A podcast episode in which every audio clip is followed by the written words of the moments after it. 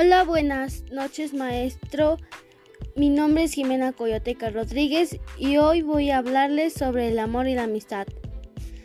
La amistad es una relación afectiva que se puede establecer entre dos o más individuos, a la cual están asociados valores como el amor, lealtad, la solidaridad, la incondicionalidad y el compromiso. La amistad puede surgir entre hombres y mujeres, novios con familiares y personas de, distintas edades. E incluso una amistad pues, se puede establecer entre un ser humano y un animal. El Día del Amor y la Amistad, también llamada como San Valentín, se celebra el 14 de febrero.